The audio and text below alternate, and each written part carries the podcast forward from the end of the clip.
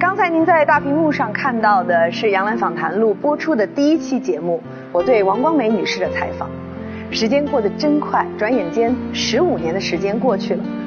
这十五年是时代飞速发展的十五年，也是我们国家的命运和我们个人的命运发生巨大转变的十五年。在十五年当中，《杨澜访谈录》走访了全球各地跨行业的八百多位嘉宾。不仅记录下与这些风云人物的对话，更致力于追寻时代成长的精神印记。在十五岁生日的时候，当我们去回顾和盘点这些节目的时候，我们不想再去赘述那些成功的故事或者是辉煌的成就，而更想通过触摸每一个人真实的心路历程，去找到与这个时代、与我们每一个人的精神共鸣。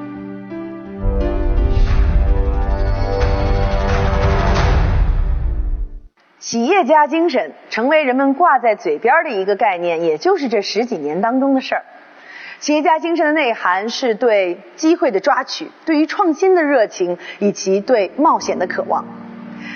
中国的改革开放在很大程度上就是释放了市场的活力，同时见证了一代又一代中国企业家群体的成长。有这样的一组数字可以说明问题：十五年前，中国民营企业的就业人数只占整个就业人数的百分之十，而今天呢，这个数字已经达到了百分之八十。十五年前，中国的民营企业在 GDP 当中的比重只占百分之十，而今天达到了百分之六十。一批具有创新精神和冒险精神的中国企业家的崛起，使得他们的故事不仅在中国家喻户晓，而且也让他们成为全球炙手可热的商业明星。在这些成功的背后，我们更多的看到的是不甘平庸的挣扎，面对未知的勇气和创业创新的激情。二零一四年九月十日，马云正在美国纽约进行阿里巴巴集团上市前的路演，这一天。是他五十岁生日，一个多星期后，这个全球最大的网上交易市场和商务交流社区在纽约证券交易市场正式挂牌上市。时光倒流十五年，一九九九年九月，阿里巴巴集团在杭州马云那间狭小的公寓里成立。在此之前，他带着十几个人已经在北京打拼了一年多。那时候最早呢，我们为了说 Internet 网这些东西怎么好，那我们想创意说让别人去接受它。但是我觉得互联网会改变，Internet 网会改变人类的生活的方方面面。但是马云说这句话没有意义嘛，所以九五年我们编了一句话，叫比尔盖茨说互联网将改变人类的生活方方面面。但是比尔盖茨没说过。了一个大题，很多媒体报纸在在那个报道这个文章，有一个报社的把这个文章登在头版上面。哇！然后我就去找他。找他以后呢，我觉得这个总编肯定是有眼光才会把这东西放在头版，否则是不会放在头版。然后跟他谈了三天三夜，啊，我每天然后他也听得很激动。他从英国回来，最后他说马云，我帮你一个忙。他请了北京很多媒体的总编老总们，他说你在那边给大家做个演讲。然后那一天我是激动坏了，我想从来没见过那么多媒体朋友们，我就把电脑搬过去，准备了一个晚上，第二天给他们讲，讲了两个小时，他们也听得热血沸腾。嗯。他们说好，我们开始宣传互联网。嗯没想到第二天大概有一个文件下来说不要宣传互联网。嗯。啊，就又得从头来过。我已经知道北京已经不是我们的机会了，我们这是没有钱没有精力，也就被又被冲回了杭州。九九年我们那个回到杭州创业非常艰艰辛啊，我们真的是难到呃。真的从来没打过的。有一次不是买什么东西是那个一定要有出租车嘛，然后我们在打车的时候手一招来了一个，一看走到一看是那个是一辆桑塔纳，我们所有的头都转回去看另外地方，因为我们知道那个租夏利车，夏利是八块四，桑塔纳的九块八到十块，所以我们心里觉得不踏实。阿里巴巴集团成立不久就遭遇了席卷全球的互联网泡沫，不久又因为非典隔离，全体员工抱着电脑回家办公。但就在这样一段封闭时期，马云带领员工掩人耳目的开发了一项秘密武器，那就是淘宝网。我记得那个准备做的是我们 CTO，我们的吴炯，明天早上我们要决定干了。今天晚上他找我，已经十二点钟，再找我出来谈一个小时。他说：“你这样子害了公司，千万不能这么干。”他说：“我在雅虎的时候，他原先是雅虎，他说我跟一杯竞争大输。”输的连自己服服气气。他说啊，怎么可能你跟一杯打怎么打得了？那我说，第一，我相信中国电子商务一定会起来。今天整个互联网用户有一一亿人，但是真正在网上购物的才五百多万，还有九千五百万人没有购物，而购物一定是个是个未来的趋势。第三，，eBay 是想买中国市场。而我们是想创造一个中国的互联网交易市场。我说我们这出发点不一样，当然我也说服不了他，他也说服不了我。最后说我还是要干，悄悄的开始组建我们的第一个那个淘宝的研发小组，就非典时期。我们推出那一天是在五月十号，我被隔离，我们所有同事都被隔离。我记得我们这些人晚上八点钟说好打电话，空中举了下杯，我们说保佑淘宝网一路顺风。刘永好。中国最大的农牧企业新希望集团董事长，曾经的福布斯排行榜中国内地首富。创业之初，曾经因为一筐鸡蛋而伤心落泪的经历，刘永好至今记忆犹新。那个时候，农村开始刚刚开始年产承包吧。嗯。过了两年呢，我们开始养鹌鹑、养鸡。就没钱的话，我们也买不起鸡种鸡，我们就收两种蛋。就收两种蛋，到处收收收，收了以后呢，一天晚上我骑个自行车，涂了收了大概十一点过的时候吧，要到十二点的晚上，收了大概几百个蛋，装在一个筐里边。结果路上天黑黑的，到一个村庄刚出来，我这刚刚骑上自行车，后边个狗就来了，它就它就给我叫。汪汪汪一叫，叫还不要紧，它咬我的脚啊！它它它咬我的脚，我就紧张了一下，自行车倒了，翻到田里面了。嗯，再一看呢，这个鸡蛋鸡蛋只有两个好的，全碎了，我气得不得了，我掉眼泪了，掉眼泪了啊！我你你说那个大男人呐，你说哪有掉眼泪？男人有泪不轻弹呐。嗯，我哭的是什么呢？是我的辛辛苦苦的，我几十个、几百个蛋没了。几百个蛋没了，我一天辛苦的，那个叫做白费了不说，我们借了农人家那么多钱，这个钱怎么还了？你曾经说起过，呃，创业初期由于有一个这个下订单的客户，这个半路逃掉了哈，使得你们有几万个鸡蛋都砸在手里卖不出去啊，而且眼看着这个呃几万个鸡蛋很快就要孵出小鸡来了，那个时候你们有几个选择的啊？就是一个是四个兄弟就弃家出逃。一个是跑新疆，第二个是跳岷江。哦，跳岷江，那就自杀了，那就是。他更干脆，那个一了百了。啊。但是想过去想过来，觉得呢，我再大的困难我们还顶一顶，再熬一熬。跑不是我们的风格。那个我们把这个孵下来的小鸡，也是骑自行车编了一个矿，每天把小鸡苗运到成都的农贸市场，在那儿天天卖，天天卖，从一早。大概是早上四点钟就装箱，就骑车，骑大概四个小时，三个多四个小时自行车到了成都的农贸市场，嗯，到市场那个就敞开嗓子吼着卖，卖鸡啊，卖小鸡啊，两种鸡啊，一直卖到晚上大概十一二点钟，又骑车回去，大概每天晚上只能够睡两三个小时，坚持十几天，这个鸡全部卖完了，但是我们每个人掉了十几斤肉。二零一三年。以新东方创始人俞敏洪等人的创业经历为蓝本的电影《中国合伙人》引起很多人的关注。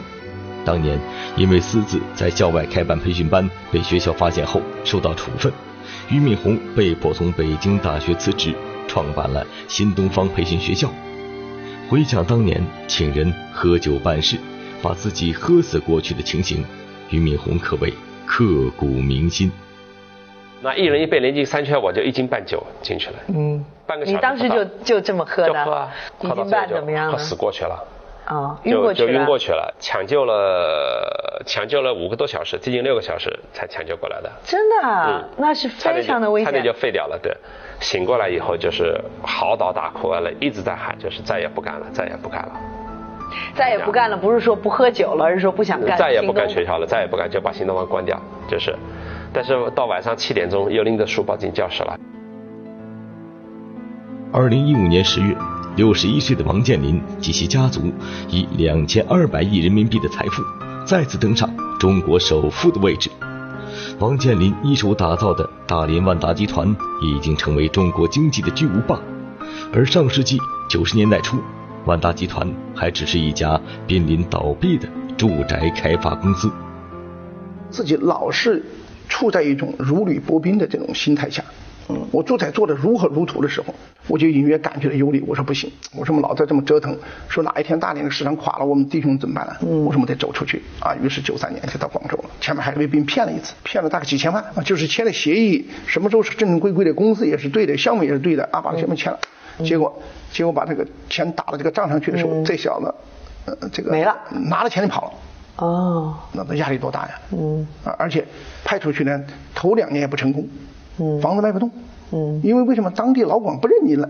对，东北来的公司，这谁公司啊？所以没听说过。所以所以说那头两年是那个那个那个，很多人都怀疑我了，我自己也自责自己。哎呀，看来这一步可能弄不好整错了。嗯。但是有的时候就是无无心插柳柳成荫，一下在第三年，突然间我们那个房子就好卖了。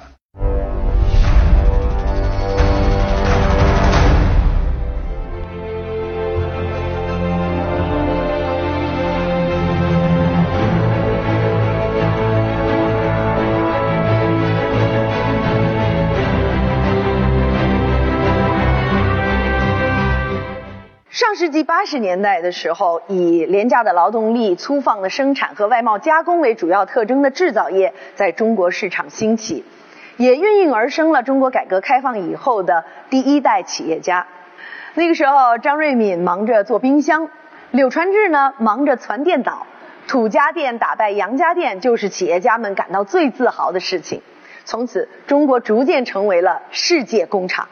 让我们来看以下的这一组数据吧。在中国生产的鞋子占了世界产量的百分之六十三，手机占到世界产量的百分之七十，空调占到世界产量百分之八十，而个人计算机已经达到了世界产量的百分之九十。九十年代初期，中国城市化的进程带来了房地产业的爆炸式的增长。这一代的企业家有王石、王健林、任志强等等，都纷纷从国家机关下海经商，投身于房地产行业。我们进入了居住改变中国的时代。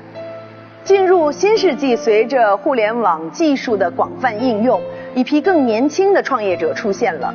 张朝阳、马云、李彦宏、马化腾等等，这些具有更高的学历背景、技术背景，也更为年轻的创业者应运而生。依托广阔的中国市场，互联网在中国打破了投资、流通等种种壁垒，创造了难以置信的发展速度。中国经济就这样经历一次又一次的产业更迭，虽然也有阵痛，但是中国制造正在向中国创造不断迈进。二零一三年年底，在一次颁奖活动现场，小米手机创始人雷军与格力集团董事长董明珠打赌，称。五年之后，小米手机的营业额将超过格力集团。如果输了，将给对方十亿元。这场豪赌让人们感受到了传统制造业与互联网新经济之间的激烈交锋。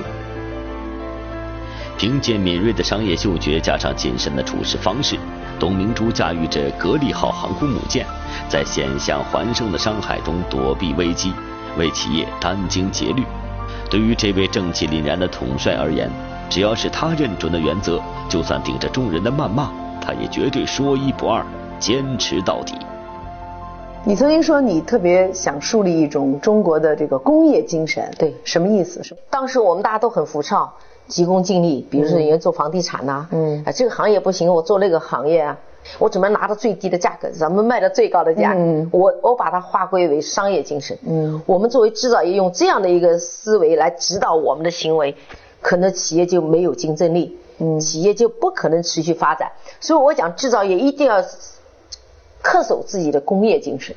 嗯，就是一种奉献精神。但有人说工业精神这已经过时了。中国的制造业，你看现在成本那么高，慢慢的很多制造业都向东南亚的周边的国家去迁移了啊。你这种工业精神是不是显得有点笨拙？我觉得不是。一个国家的发展，实体经济是永远是是顶梁柱。董明珠始终坚守制造业，相信靠技术创新可以实现持久增长，而雷军却认为。及时转型，顺势而为，才是个人和企业的生存之道。我参与创办第一家公司呢，呃，金山软件，嗯，这个是一九八八年创办的，所以呢，在 IT 行业呢，算是呃，算是爷爷级的公司了。嗯，就是二十五年历史啊。我遇到的最大的挑战是什么呢？嗯，是当互联网来的时候呢，大家都觉得我们落伍了，嗯，都觉得我们边缘化了，被淘汰了。你看，我们八八年创办的，今天腾讯也好，百度也好，阿里也好，基本上是九九年前后，嗯，比我们晚了十年以上。可是，哎。当你发现你严重落后的时候，你你其实心里会失衡。嗯。你在想一个问题是，嗯，你刚刚想的问题是什么？说我们不够聪明，不够勤奋。可是后来发现马云也没我勤奋呢，是吧？人人人家好像每天都在云游四方，我们每天都要忙七乘二十四小时。哎，反正找了很多问题啊。嗯。最后发现真正的问题在哪里呢？真正的问题是我们没有顺势而为。嗯。我自己到了四十岁的时候，我觉得光有聪明和勤奋是远远不够的。嗯，把握战略点，把握时机，要远远超过了战术。因为我们原来教育系统老在教大家战术。嗯，我们都是头悬梁锥刺股的这样一种教育，就只要勤奋就行了，就天下无敌。对。但是我要告诉他，实际上不是。你做到极致了，是吧？又能怎么样？就说一个一头猪在风口，只要风大，台风口，它就能飞飞起来。有人多年坚守，有人顺势而为。而对于百度创始人李彦宏来说，如何使搜索的速度更快、更加人性化，来自于他的危机感，来自于信念和激情。我其实天天睡不着觉，真的吗？是，也不是睡不着觉啊。其实我入睡还很快，但是我醒得很早。我醒了，我就会想啊，我们怎么办呢？我刚刚回国的时候，那个时候。各大门户都有搜索，但是呢，啊，当人们输入一个关键词呢，他在那儿转啊转啊转，等个两秒三秒，他就觉得很正常，搜索引擎就应该是这样。我说这不对的，搜索引擎应该比这个快多了，所以我们就说，OK，平均的响应速度必须要降到一秒以内。那后来呢，就是降到一秒还不行，能不能降到零点八秒？能不能降到零点七秒？能不能到零点六秒？能不能到这个到零点二几秒的时候，就是说让人们没有感知了。痛苦就在于就是市场在变化，对吧？你也不知道哪一天有一个什么新的东西出来。就把你给颠覆掉了，就是这个，我这方面面临危机，那方面又有新的东西。比如说用语音来搜索，其实，呃，说实话，整体的这个准确率我还是很不满意的。我知道将来人们的这个行为一定是搜索的时候不仅仅是输入文字，嗯，对吧？他可能更习惯用语音，啊，甚至呢要用图片。五年以后呢，也许百分之五十以上的人们对搜索引擎的这个需求呢。不是以文字形式来表达出来的，是以语音形式表达，是以图片。以后可能就不用大家都低着头在这儿用大拇指在这敲击了。啊，对呀，那那个是反人类的。有时候就是呃，大家都走在街上啊，所有人都在自言自语，你不觉得那也很诡异吗？呃，自言自语是个中间状态了。我刚才讲五年哈，也许到十年之后呢，自言自语你也不用了，是意识了。对，你自己在想什么，我可以捕捉到你的脑电波，我可以捕捉到。一路走来。风云变幻的互联网给了李彦宏无数的诱惑，今朝电商迅猛发展，明日互联网金融又异军突起。在这种情况下，选择做什么，不做什么，需要领头人做出战略的正确判断。一步走错，可能全盘皆输。很多人认为，是因为李彦宏够聪明，才能在无数次冒险中不至于失衡。然而，李彦宏却指出，聪明只是一个基础条件。但不能保证你一定成功。二零零零年初，百度创立初期，在搜索引擎市场早有谷歌、雅虎等世界级的强劲对手。当时的百度只是一家小公司，而搜索技术是非常复杂的系统，从成长到成熟一般需要四年的时间。然而，二零零二年成立仅两年的百度，却提出了一个惊人的闪电计划，决定打破四年定律。当初你曾经只用九个月的时间就完成了一般公司需要四年啊来开发互联网的这个搜索引擎哈。那个时候可能会觉得苦，就是每天干很很长时间。那个时候也没有人知道百度，很少有人知道百度吧？啊，你还给它起了个名字叫“闪电计划”，闪电计划，听着挺有军事色彩的。就是希望迅速的把它这个拿下。就就是这么一个想法，对吧？所以那个时候我们比如说论工程师的人数，论工程师的这个素质，我们都无法跟我们的竞争对手，比如说像谷歌这样的公司去比。但是呢，我有一个信念，我知道我对这个市场更了解，啊，我知道我们要朝哪个方向去做。啊，所以我觉得就是说，靠我们这些人，靠我们的信念，靠我们的激情，我们可以做的更好，我们可以做的比别人更好。我们有一个独一无二的市场，全球最大的这个市场。那么很多这个新的问题会在我们这里先被碰到，就是美国人还没有碰到的时候，我们已经先碰到了。我们先碰到呢，我们就要去先去解决，这个时候创新就出来了。很多很多创新未来会诞生在这里，而不是诞生在美国。你所看到的。是他们成功后的荣耀，你所看不到的是这背后的艰辛与困惑。我们回去从头开始，从零开始。我其实天天睡不着觉，还被别人骗了一次，骗了大概几千万。是怎样的精神支撑他们一路前行？杨澜访谈录十五周年特别节目，让我们一起见证当代中国的企业家精神。今天。人们都说信息爆炸模糊了未来的方向，直到有人轻轻动动手指，让信息铺就成通向未来的路。时间改变了很多事，但每当人们说不的时候，总会有人逆风出列，将未来创造出来。奥迪 A6L，未来属于创造它的人。本栏目由一汽大众奥迪品牌独家冠名播出。二零一五，杨澜访谈录走过第十五个年头，在这十五年里，我们走遍世界，对话全球各界精英，记录时代的精神印记。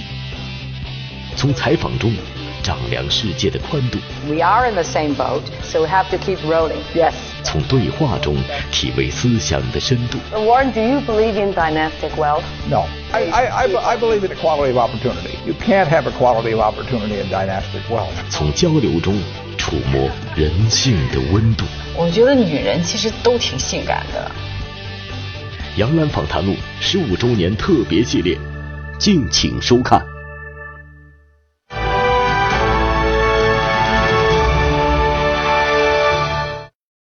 企业家精神其实又离不开创造价值。对于价值的理解呢，过去更多的是注重个人价值的体现、企业的利润、商业的回报。但是当经济发展到一定程度的时候，有更多的企业和企业家开始反观自身，去寻求社会和精神的价值。这不仅指个人的精神成长，也指企业在社会责任方面的担当。不然，企业家精神就是不完整的。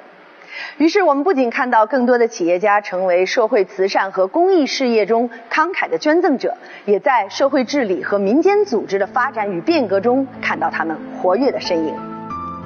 二零零六年，巴菲特做出决定，把价值三百多亿美元的资产捐赠给比尔盖茨基金。二零一零年九月，由阳光文化基金会协助，盖茨基金会承办的盖茨和巴菲特慈善晚宴在北京举行。这两位富豪在慈善领域的举动，不但挑战了中国人传统的财富观、价值观，也是很多中国企业家对于慈善公益理念、对企业的社会价值体现，都有了更深层次的理解。过去比如何挣钱多，现在比谁谁慈善活动做得大，应该说更多是从这个层面去理解比尔盖茨、巴菲特，更多从一个企业家的，即使做公益、做慈善，他们讲效率。你不能说。我解决就业问题，我就做慈善，它不是慈善。哎，所以我们往往有的时候就是，哎，我解决这么多就业，你看看有多少人来就业，拿了多少工资，我这已经这是最大的慈善公益，这是混淆，还是属于来讲有点那摆大款，还是耍钞票，呃，甚至只是来讲是一种突然这个灾害发生来一种怜悯之心，怜悯之心人人皆有，那个是有限的。公益慈善呢，实际上是非常好的，给我们自我更新的这样一个试验场。您捐出了自己在蒙牛的股份，设立了老牛基金会，而且呢，就说在您身后呢，这个基金会不交由家里的人来继承，而完全贡献给企业。企业如果能够长期的使这个老板，那使这个他不要股份不要集中到一个人身上，嗯，这我觉得，第一不能集中到一个人身上，就带上了股份制了。那么股份太众多又没有人发言，就是发言的人老是个别人，也是有问题的。啊，你像我现在的，我想哪个董事长他有股权，终身他家族都发言，这是有问题的。嗯，所以我把这次的这个钱拿出来，股权拿出来以后，成立这个老牛基金，最初就是不想给家人和孩子留下东西。这是我，因为我从小没父母啊，我就发现这个太有依靠的这种家庭也好，或者什么办一些事情嘛，他不彻底。我的生命了结的那一天，百分之不用说四十九了，零点四九也没了，就是我们家人是不能享受，只有我牛根生活。那你觉得这是对你的，比如说夫人和孩子一种最好的安排吗？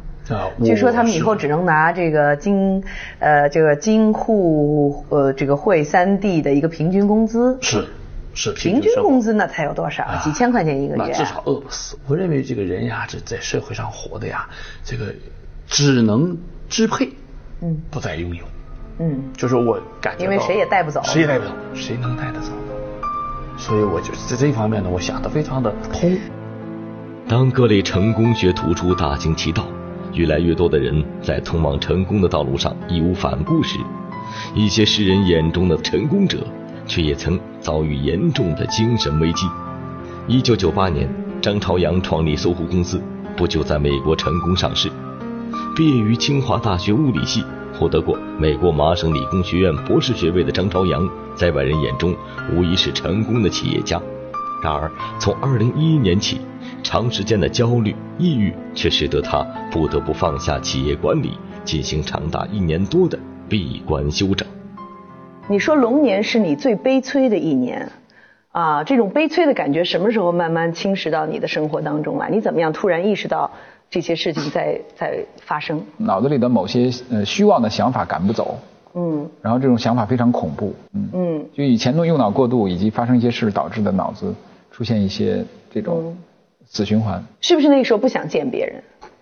就是就是要要自己想独处，一定会产生那个 phobia，就是 social phobia，嗯，就是对 与人交往产生了某种恐惧，这样一种对自我的这种成功的管理，嗯，可能出了点问题，然后就特别恐惧，然后特别难受，然后我就觉得我一定要把这个问题解决，我就。上蹿下跳的去美国找心理医生，呃，什么就各种探索吧。你说我是有钱和又有名的第一人。有钱 有钱又有名，然后又是好的教育，嗯，然后又是那个，而这个钱赚的又是阳光财富，然后又是一个新兴的产业，嗯，又是把这个互联网带进中国。所以我当时受到那个社会对我的尊重和爱戴，哈，是一种深刻的，这种就滋养了我的这种虚荣和这个自我的膨胀。所以这种这种膨胀的这个尺度。表面上我还很谦和，嗯，但实际上这种膨胀的尺度非常的傲慢，非常的傲慢。所以这个这个这种傲慢的程度，可能是我见到的其他的呃明星啊、名人啊，他们没有的。张朝阳本人并没有出过传记，然而关于他的成功故事、管理经验的出版物却随处可见。的确，无论从传统还是现实标准下，他都是成功者，也是很多人效仿的对象。然而，经历了长达一年多的焦虑和抑郁之后，张朝阳对于成功，对于自己过往的人生，却有了不一样的领悟和总结。比如说以前的话，我会认为就是那个，我尽管嘴上不这么说，但是我心里会认为，就说，呃，钱赚的越多，名气越大，嗯，一定会越幸福，嗯，嗯，我可以飞机换个大飞机，嗯，然后我可以为了就是。比如周末啊，出玩了，叫一帮朋友去巴黎喝杯咖啡，嗯差不多就飞过去了。就我是那种想法，但是我经过这两年，我认为钱多不是幸福的保证。以前如果你别人说这个事儿哈，嗯，你会我会觉得虚伪啊，这人都虚伪啊。对，说甚至我现在说，别人会指着我说虚伪。你说你什么都有，你对你说站着说话不腰疼。对，但是真的是这么回事，就是因为因为就说我是走过来的，我是真的什么都有。我就钱有什么要想有什么我都可以买什么，嗯，但是，我居然这么痛苦。以前我的目标是要就说啊赚更多的钱要怎么怎么地啊那一定要自己更伟大。就是如果我看到那个 看到我被连红他们超越，我心里不忿儿。嗯，我现在没有了。那个包括我底下出去出去创业的人做的很很很大，我我现在没有了。我现在觉得那个都挺好。互联网的这个就需要一代一代人来推动嘛。那我是完成了最早期的那一段的推动，嗯，可以甚至是中国互联网的原始推动。事业的成功曾经给张朝阳带来精神上的煎熬，而对于以王石为代表的一部分企业家来说，似乎一直在努力摆脱名誉、财富、权力对灵魂的束缚。五十二岁登顶珠峰，在公益慈善领域不断发出自己的声音。年过六十去哈佛、剑桥游学，通过这些不同于常人的举动，王石们在探寻着发现自我、确立自我的。人生轨迹。一去那时候我是这个主要的精力是放在语言上，嗯所以上午呢是是在语言学校，下午在哈佛校园嗯听讲座。呃，上午在这个这个就就非常非常难，因为你到那都是跟着是外国学生，都是最大的年纪都比我女儿年纪小，是吧？小的十五六岁，那我就都和一群小屁孩在一块儿，是吧？是吧？呃，而且那那那老师也比我年纪要要小得多。说你你知道他外国的教学来讲，更多的是做游戏，嗯，更多的是分成组。你想我在和他们是先，是吧？第一个来讲就觉得这个这个这个年龄状态不对，第二来讲你的记忆根本没法和和和他们比的。嗯。哎，就就整个来讲，你会第一个，你即刻就显得你的智商数非常非常低，即刻显得你显得忘归归，你也显得你很傻，是吧？你显得第一个你一个是你这班上的最差的一个学生，你第一个就会感觉到，哎，你这你你倒是你不要说像像像他背背英文单词了，你背中国现在很多词儿我现在都记不得了，所以在那即刻显得是，那你还得要硬跟，还得要装着那个是不在乎。那什么时候有成就感？什么时候觉得没有成就感？没有成就感，就是恰好来讲，就是几乎要出一种崩溃的边缘。什么崩溃来讲？就是你看他脑袋非常非常累，累就是要睡嘛，你又睡不着，啊你而且他那个思想很乱，而且根本注意不了集中。嗯，这时候你想，我说这我这样做值不值得？别来讲，我英文这个功绩没掌握之后，我再来个抑郁症，抑郁症都害怕是吧？啊，就就来这样，我干脆什么就混呗，在那对不对？你又没有要求你要个对你又不要你学干嘛历啊你干嘛你这样来讲，那是值不值得啊？就就就在那犹豫，但好像第二天一早上起来，因为毕竟我有这个做企业的时候非常艰难，明知过不去硬要过去。嗯。呃，这个登登山的时候也是感到可能有死亡，看吧，怎么明天早上起来说、嗯还得过呀，不能下车呀。嗯所以为什么我这回到哈佛来讲，就突然发现我我二三十年不用的脑袋瓜突然转动起来，哎呀，这个我感到就像新生的一样。改革开放走过三十多年，对于一个企业，三十岁正当年，而他最初的创业者们大多已不在当年勇。这一刻，他们在考虑如何进行领导力的交接，如何让企业拥有持久的生命力。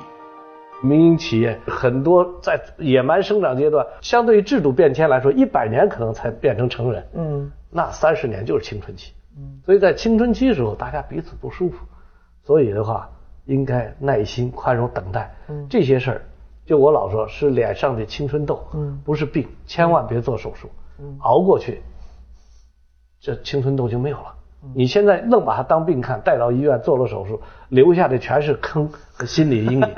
所以我是觉得最重要的是，一个是耐心，嗯一个是机会均等这套民主法治的制度建立好。我看现在是一个改革之后的第一代创业者和第二代创业者进行交接的时候，这个不仅仅发生在房地产，实际上你要细看的话，很多个体户的富二代都在开始面临着交接的问题。嗯，适逢这一代的一个交接过程。嗯，所以这个要从整个时代的角度去看改革的一个过程，三十年换一代人，三十年换一代人，这个角度自然的过程。哎，对，自然过程。在零零年、零一年的时候呢，就是我呢，实际是从这个制造业领域、从电脑领域里边，基本上算这个退出来，啊，这个退出来以后呢，实际上是进到一个新的领域。我觉得我在当时从制造业退下来的时候，一个相当重要的因素呢，是觉得自己的这个能力，包括了这个体力，都不能够在这个 IT 行业里边。这在第一线在进行运作。为什么当时的工作压力太大了，是吗？就是每每个周、每月、每个季度的这种销售量这种压力啊，它不是情况千变万化以外呢，它这个行业领域本身呢，技术的发展是非常重要的，你要花相当大的时间去储备知识去学习。但实际上那时候我觉得力不从心啊，有有些精力不够。那时候我听说。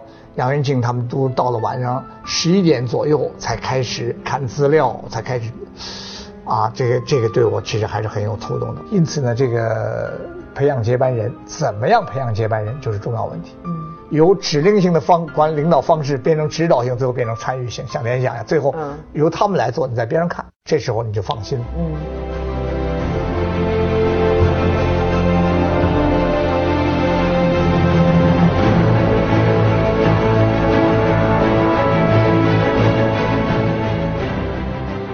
生命的你不是去拉长它，嗯，而是在宽度上你做的你觉得更丰富。恰好说，哎，我这样我又可以多活多少岁啊？就感到你一下就你的生命一下丰富起来。曾经在几年前，我定了一个目标跟大家讲，我说看来这一辈子做到一千亿收入，我就我就退休了。因为我在想，哎呀，做了一千亿还不得七十岁啊？但是也没想到，一千亿前几年就就达到了。嗯，那将来我自己也有想法，我要退下来，我可能也要从事扶贫这种事业。啊，可能还可以再做很长时间啊，至少再做二十年呢。就需要一代一代人来推动嘛。那我是完成了最早期的那一段的推动，嗯，可以甚至是中国互联网的原始推动。嗯，那么到后来的话，有不断的有更强的人来做嘛，或者更幸运的人来做。我并不是最聪明的人。只是呢，我最早呢愿意去冒这个险。我知道我们可以做得更好，但是呢，我总觉得我们做得不够快。我就觉得说，如果有人能做出来，他就应该是我。现在我们格力，听说在开力厂有一个科室里面做的全是我们格力人在那里。我们的员工很紧张，就说呀，东东怎么办？别人来挖我人，美国开力都来挖我人。我说你应该很高兴。如果格力电器真的能成为一个为我们世界家电行业培养人才的地方，我觉得那也是值得自豪的。嗯，我们发誓，我们就不相信我们做不出一个伟大的公司回来。这在长城上面，我们打听说，我们回去从头开始，从零开始建一个我们这一辈子不会后悔的公司。我觉得并不狂啊！中国今天这样的形势，中国今天这样的市场，全世界全球经济一体化，互联网又是新的，对任何国家都是新的，凭什么我们不能做做一个很好的公司？我记得十五年前啊，采访中国的企业家，他们都纷纷把进入世界五百强当做自己企业发展一个似乎美好但是又遥不可及的梦想。然而到了二零一五年，世界五百强当中，中国的上榜企业已经达到了破纪录的一百零六家。十五年前，中国的企业家都把。稻盛和夫、杰克韦尔奇当作是所谓的经营之神，而今天的中国企业家和中国企业不断的创造自己的奇迹，成为成功的商业案例。更重要的是，这一代又一代的企业家以自己的企业家精神，激励了年轻一代的创新与创业，追求梦想，创造价值，实现自我。面对历史，我们要问为什么；而面对未来，我们完全可以告诉自己为什么不。